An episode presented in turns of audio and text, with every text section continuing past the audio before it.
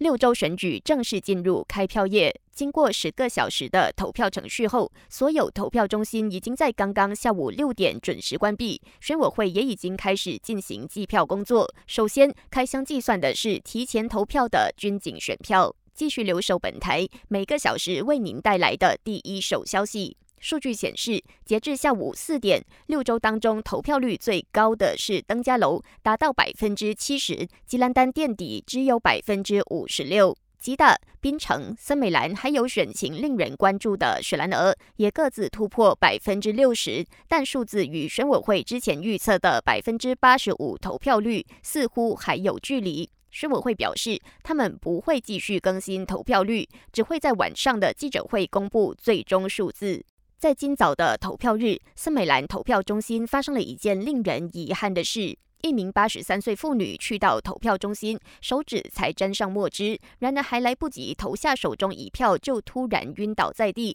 尽管第一时间被送入医院，但最终还是抢救不果，不幸去世。在吉打，吉打看守州务大臣兼国盟仁纳里区候选人纳杜斯里山鲁西疑似太过兴奋，在划票后一时忘我向媒体展示选票。正正这个举动涉嫌违反选举法令，因为根据一九五四年选举法令第五条文（括弧维护投票秘密），选民是不能向任何人展示选票，抵触者可被提控。另外，吉达警方接获了三宗投报，有三名选民去到投票中心，才知道自己的名字和身份证被他人冒用，到最后都无法投票。吉达州总警长纳都菲索表示，警方将援引一九五四年选举罪行法令开档调查。感谢收听，我是子琪。